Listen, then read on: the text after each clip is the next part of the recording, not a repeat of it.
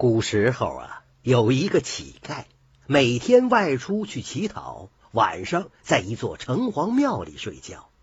时间一久，他居然以半个主人自居，和供奉的城隍称兄道弟。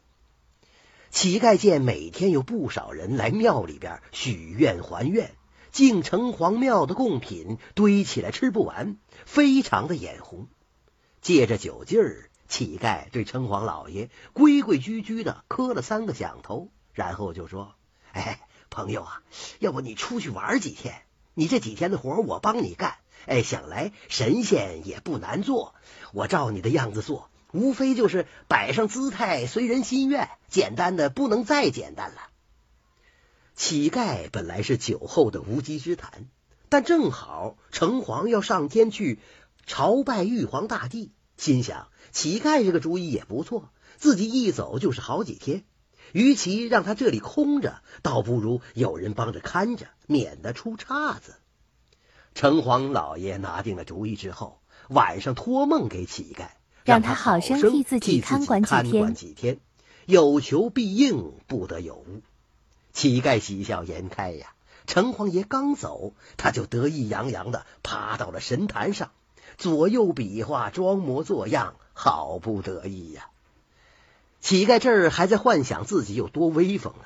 庙门外就匆匆忙忙进来一个开面铺的老板，恭恭敬敬的跪在神坛下边，就说话了：“ 呃，城隍爷，呃，我晒面呢，需要太阳，呃，请不要下雨。如果应验了，我许给你白面馒头。”面铺老板说完，磕了个头，起身就走了。没多久，又来了一个种田的农夫，同样恭恭敬敬的跪在神坛下说：“哎，城隍爷呀，我那谷子打了以后啊，要赶倒犁田，需要下一场大雨。如果应验的话，我许给您一壶酒。”农夫说完，也站起来走了。没多久，又进来一个种树的，还是和前面一样，毕恭毕敬的跪在神坛下，就说了。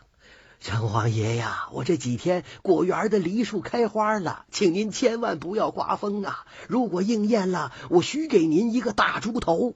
说完，也磕个头走了。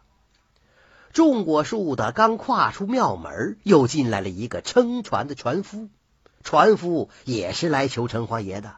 求他说：“哎，城隍爷呀，我的那个船装的一批货正需要刮风，如果应验了，我需给您大公鸡，需给您酒。”说完，磕头又走了。这一下子，乞丐傻眼了，自己临时当城隍爷呀，虽然有心耍耍威风，可这一时不知如何才好。随了面铺老板的，就为了种田农夫的；应了果园主的，又背了船夫的心意。左想不合适，右想不应该，想来想去，一个愿望也没实现。结果四个人谁也没来给他敬献贡品，白白饿了好几天肚子。等城隍爷回庙一看，见乞丐一脸煞白、有气无力的样子，不禁好气又好笑，问他：“哎，这几天你干的怎么样啊？大家拜托你的事情都做了吗？吃了多少贡品呢？”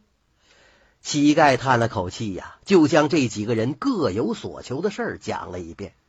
城隍爷听了以后不以为然，说：“这有什么不好办的呢？